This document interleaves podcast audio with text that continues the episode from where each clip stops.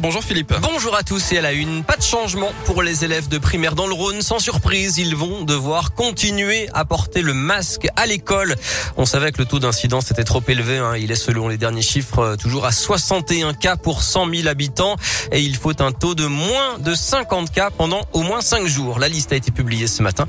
Les élèves de 47 départements vont pouvoir enlever le masque à partir de lundi. 47 départements dont euh, dans la région l'Allier, la Loire, la Haute-Loire, euh, l'Isère ou encore la Saône-et-Loire.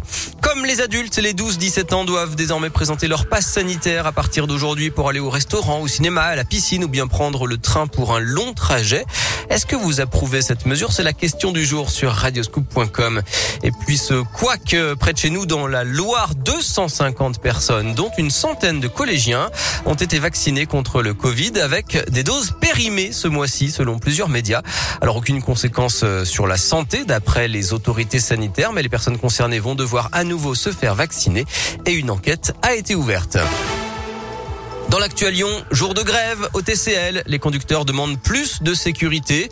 Le trafic est assez fortement perturbé. Hein. Plusieurs lignes de bus sont à l'arrêt ou limitées et les fréquences sont réduites sur le tramway et sur la ligne C du métro. Grève également des agents de la ville de Lyon. Ils doivent se rassembler devant la mairie à 13h30 tout à l'heure en plein conseil municipal. Ils protestent contre l'allongement de leur temps de travail et contre de nouvelles règles sur le droit de grève. L'accueil est donc euh, perturbé ce jeudi dans les crèches et les cantines Une bonne nouvelle maintenant, les multinationales étrangères aiment Lyon. C'est ce que montre une récente étude de l'INSEE. Ces sociétés euh, ont des activités dans plusieurs pays, mais leur centre de décision n'est pas basé en France. Et ces grands groupes aiment visiblement particulièrement Lyon et la métropole, Joanne Paravi.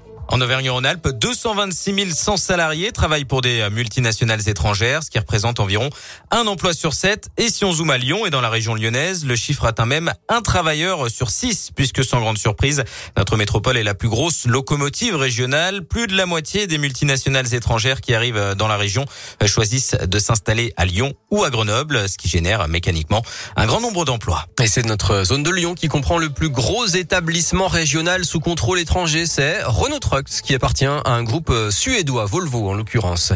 Jean Castex euh, va présenter des mesures ce soir pour faire face à la flambée des prix de l'énergie.